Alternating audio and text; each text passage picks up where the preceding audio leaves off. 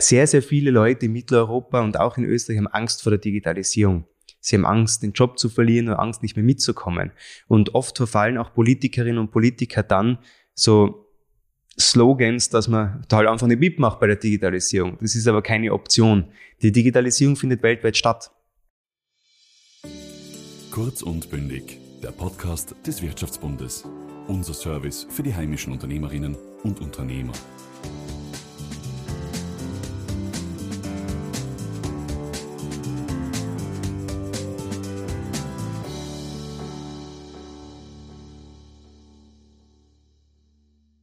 Lieber Florian, vielen Dank, dass wir heute bei dir sein dürfen. Ja, vielen herzlichen Dank für die Einladung. Die meisten Wähler kennen dich ja als den ehemaligen Büroleiter von Landeshauptmann Günter Platter, AD. Davor hast du auch sein Pressesprecher. Aber erzähl uns mal, woher kommst du eigentlich? Wie bist du in die Politik gekommen? Und warum bist du heute Staatssekretär?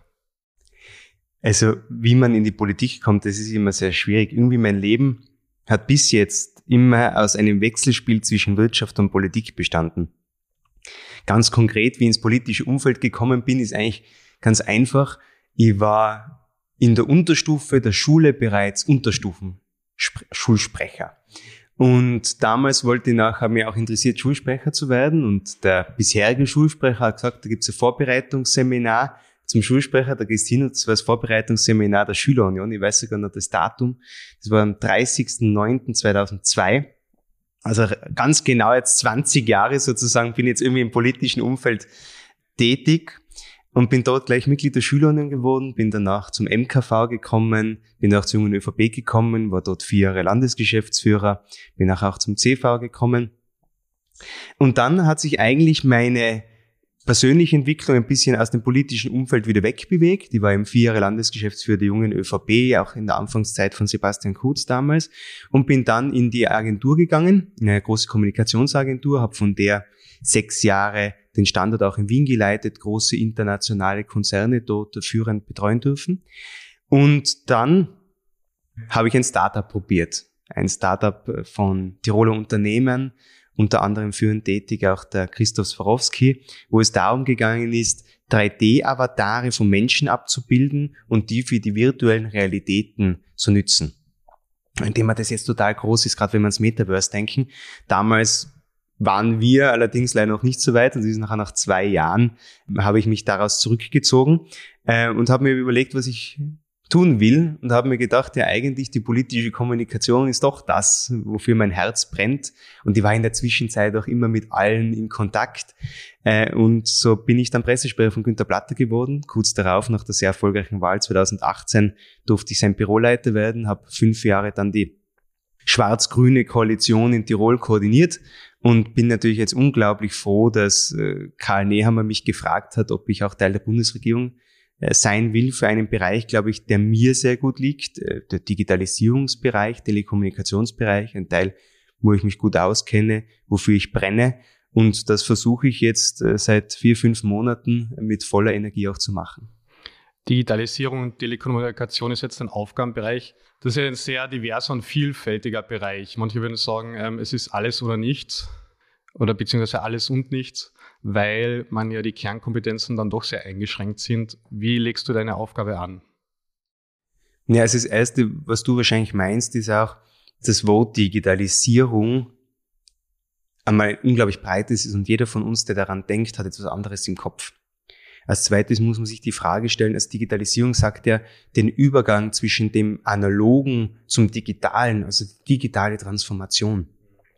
Das ist ja etwas, mit dem wir uns schon bereits seit Jahrzehnten beschäftigen. Und wir sind ja jetzt in ganz anderen Gebieten der künstlichen Intelligenz, der Augmented Reality und Co. Und alles ist in Wahrheit Digitalisierung und das macht natürlich auch diese Funktion oft so, vielleicht auch dort und da schwierig greifbar. Ich habe einmal gesagt, unser Ziel muss es sein, dass es irgendwann keinen Zuständigen in der Bundesregierung mehr für Digitalisierung braucht, weil sozusagen dieser Prozess einmal eh alles digital ist und sich jeder damit beschäftigt. Im Kern versuche ich mich auf, auf vier große Bereiche zu konzentrieren. Das erste ist die Koordinierungsfunktion aller Digitalisierungsagenten innerhalb der Bundesregierung. Und das ist auch das Schwierigste. Österreich hat eine unglaublich stark gewachsene und tolle Verwaltung, auf die können wir stolz sein. Ich weiß insbesondere in der Wirtschaft natürlich oft auch damit behaftet mit großer Bürokratie und, und schwierigen Vorgängen, aber prinzipiell können wir froh sein, dass wir über eine so funktionierende Verwaltung verfügen. Das Problem ist allerdings, ich sage immer, bis 2017 hatte jeder österreichisches Ministerium ein eigenes Logo. Wir können uns erinnern daran. Ja? Jetzt könnt ihr euch vorstellen, wie das in der IT ausschaut. Das heißt, wir haben wirklich fantastische Systeme in den einzelnen Ministerien, Finanz Online, europäische Benchmark, die österreichische Justiz, so digitalisiert wie keine andere. Das Innenministerium, ein zentrales Melderegister, über das zum Beispiel ganz Deutschland noch nicht verfügt. Die große Herausforderung von mir ist, über das rede ich wenig, aber beschäftige ich mich die meiste Zeit meiner Arbeit, die miteinander zu verknüpfen. Also wie kann ich verhindern, ganz konkret auch für die Wirtschaft, extrem wichtig, nach dem Once-Only-Prinzip, dass ich nicht von der einen Behörde Dokumente zur anderen Behörde tragen muss, sondern diese ganzen Systeme miteinander verschränkt sind. Dass ich im Unternehmensservice-Portal auch die, die Länderbehördengänge einbauen kann, dass ich digitale Baueinreichungen dort machen kann, dass ich verhindern muss, dass wenn sich jemand arbeitslos meldet, die dort die ganzen Daten hinschicken muss, sondern ich gebe ihm den Zugang zu gewissen Daten frei. Also das Once-Only-Prinzip und der dahinterstehende Registersystemverbund, der Zusammenschluss aller Register, ist da mein Hauptbereich. Das zweite ist das E-Government, das spielt da ein bisschen hinein. Ich sehe aber E-Government viel bürgerzentrierter, vielleicht auch in der Vergangenheit. Für mich steht die Usability und die Einfachheit für den Bürger im absoluten Mittelpunkt. Also eine App zu haben, wo der Bürger seine meisten Behördengänge machen kann, seine Ausweise runterladen kann, seine persönlichen Dokumente runterladen kann. All das, was ich bis jetzt in der Geldtasche habe, möchte ich zukünftig am Handy haben. All das, was meine Mutter für mich in Glassichtfolie in einer Mappe gesammelt hat, möchte ich zukünftig auch am Handy frei verfügbar immer aktuell haben. Das ist der Bereich des E-Government.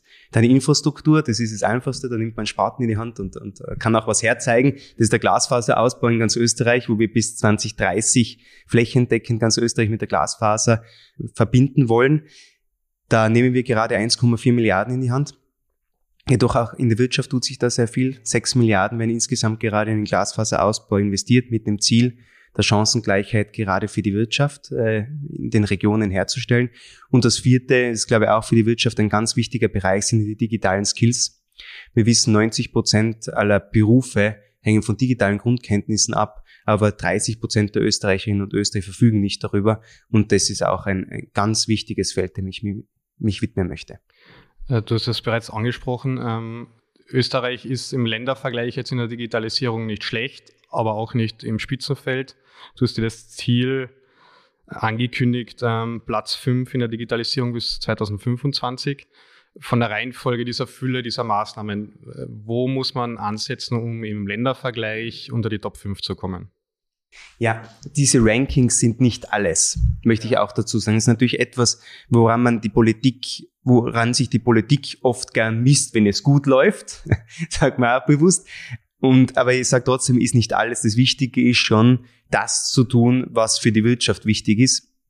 Und da sind die von mir davor, glaube ich, erwähnten Bereiche, einerseits der Bürokratieabbau durch Once-Only-Prinzip, durch Vereinfachheit von Digitalisierung von Amtswegen, über die Infrastruktur, dass jeder zukünftig die beste digitale Infrastruktur braucht, egal vom kleinen Tischler bis hin zur großen Industrie, werden sie ohne gigabitfähiges Internet stationär nicht mehr arbeiten können, weil sie alles rennen müssen. Und, an, und drittens eben, dass sie auch die Kräfte zur Verfügung haben, also digital kompetente Mitarbeiterinnen und Mitarbeiter. Ich glaube, das ist das, was entscheidend ist, ob wir zukünftig wettbewerbsfähig sind. Ein Problem haben wir schon im mitteleuropäischen Mindset. Sehr, sehr viele Leute in Mitteleuropa und auch in Österreich haben Angst vor der Digitalisierung. Sie haben Angst, den Job zu verlieren oder Angst, nicht mehr mitzukommen.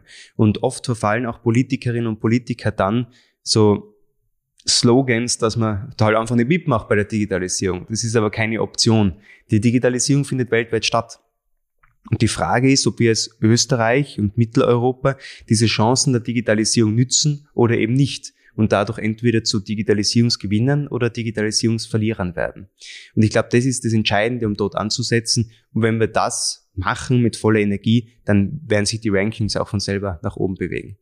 Ähm, die Basis dafür ist ja die digitale Grundbildung, das ist bereits angesprochen in der Schule.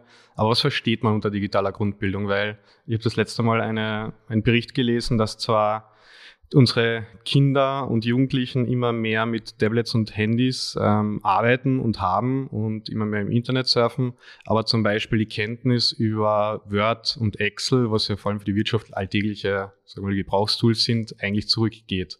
Was verstehst du unter digitaler Grundbildung? Also, das ist schwer, weil es sehr breit ist. Ich weiß nicht, ob die Zukunft für die Wirtschaft wirklich das Excel und, und Word sind. Ich glaube, die Zukunft wird auch sein, gewisse Grundkenntnisse äh, in Programmierung, das Verständnis, wie diese Dinge überhaupt funktionieren, wie sie zusammenspielen. In der heutigen Situation, glaube ich, ist es einmal wichtig, die Kinder und Jugendlichen und da besonders natürlich auch die weiblichen Schülerinnen besonders dafür zu interessieren, für diese digitale Transformation, für das Programmieren, für ähm, für, für, für digitale ja, äh, Innovationen, damit sie zukünftig eben auch in diese Jobs gehen, weil das werden Jobs sein, die über die nächsten Jahrzehnte sicher sind, die gefragt sein werden, an die man nicht vorbeikommt. Allein in Mitteleuropa fehlen uns in den nächsten Jahren drei Millionen Cybersecurity-Expertinnen und Experten. Aber zu den digitalen Grundkenntnissen. Ich glaube, was zweifellos der Fall ist, ist, heute wächst jeder damit auf. Jetzt muss man, ist glaube ich sehr viel auch, und das ist die Gratwanderung zwischen spezifischen digitalen Kenntnissen und Bewusstseinsbildung. Weil ganz, ganz viel in der klassischen ähm, digitalen Grundbildung wird schon auch Bewusstseinsbildung sein. Wie gehe ich mit Informationen im Internet um? Äh, welche Gefahren bestehen? Ja, ganz wichtig in der Cybersecurity, auch für Unternehmen, die Mitarbeiterinnen und Mitarbeiter fortzubilden, was gibt es für neue Trends, wie, wie finden Cyberangriffe statt und aber auf der anderen Seite schon auch den, äh, den Menschen natürlich Basic Inhalte eben über Programmierung, äh, über den Umgang mit den klassischen Systemen, Microsoft äh, Word-Systemen, Office-Systemen umzugehen.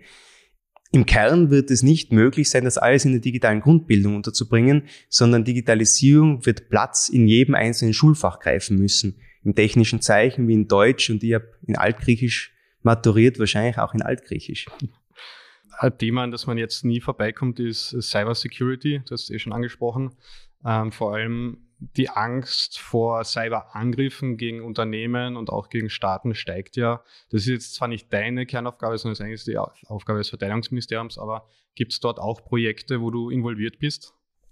Also im Kern ist es Aufgabe des Innenministeriums. Wenn es sozusagen von außen Angriffe sind, nachher wäre es das vom Verteidigungsministerium. Was uns einmal bewusst sein muss, diese nicht nur subjektiv in den Medien, als Medienkonsument nimmt man das wahr, sondern auch wirklich objektiv nehmen Cyberangriffe einfach zu.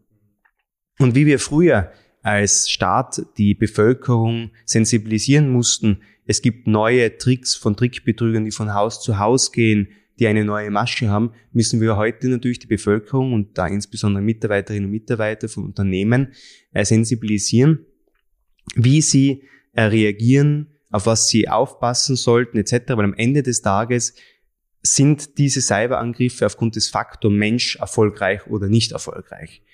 Da kann man auch niemandem einen Vorwurf machen, weil das sind teilweise wirklich mittlerweile extrem gut gemachte Mailwares etc., die, auf die jeder reinfällt, also wirklich, wo Rechnungen von von Lieferanten kommen, die es auch wirklich in der Realität gibt, die vielleicht etwas anders ausschauen, aber die es wirklich gibt, äh, die dann jeder öffnet. Also da gibt es wirklich bereits sehr gut gemachte Dinge. Das Wichtigste ist, glaube ich, den Unternehmerinnen und Unternehmern zu sagen, äh, wenden Sie sich an die Polizei. Genauso wie wenn Sie früher bestohlen worden sind oder es einen Einbruch gegeben haben, bitte auch heute an die Polizei wenden. Es gibt Expertinnen und Experten bei der Polizei. Wir sind dabei, die laufend auszubauen, neue Leute anzustellen, damit sie sich auch da, darum kümmern. Eins ist ganz klar, das Leben verlagert sich ins Internet und dadurch verlagert sich auch die Kriminalität ins Internet. Und das wird die Zukunft sein, damit umzugehen. Und zu hundertprozentiger Sicherheit wird es auch hier nie geben. Kommen wir zum Schluss unseres Interviews wieder zu dir. Was ist die Lieblings-App des Staatssekretärs am Handy? Mal abgesehen Boah. jetzt von WhatsApp oder Facebook. Das bin ich ehrlich gesagt noch nie gefragt worden in den ganzen Interviews, was eine Lieblings-App ist wahrscheinlich die Wetter-App, wenn ich, wenn ich, wenn ich, wenn ich am Wochenende schaue, ob so ein Berg halbwegs in Ordnung ist oder sowas. Ansonsten benutze ich natürlich unglaublich viele Apps und, und Funktionen. Ja, aber wahrscheinlich die Messengers und, und die Wetter-App. Wir haben einen Wordrap äh, für dich vorbereitet, wo ich den Satz beginne und du ihn zu Ende führst. Mein Lieblingslied ist Analoge Revolution aktuell von Lemo ist ganz, ganz lustig. Das kenne ich noch gar nicht. Äh, wenn ich woanders leben könnte, wäre das? Äh, in New York. Die besten Ideen habe ich, wenn? Ich am Berg bin. Der wichtigste Ratschlag, den ich je bekommen habe, war? Mir die Zeit jetzt als Staatssekretär wie eine Sanduhr vorzustellen und das Beste daraus zu machen. Für die Zukunft wünsche ich mir? Dass die zukünftigen Generationen in Österreich es genauso gut haben wie wir jetzt. Lieber Florian, das war's auch schon. Vielen Dank ähm, für das interessante Gespräch. Ja, vielen Dank.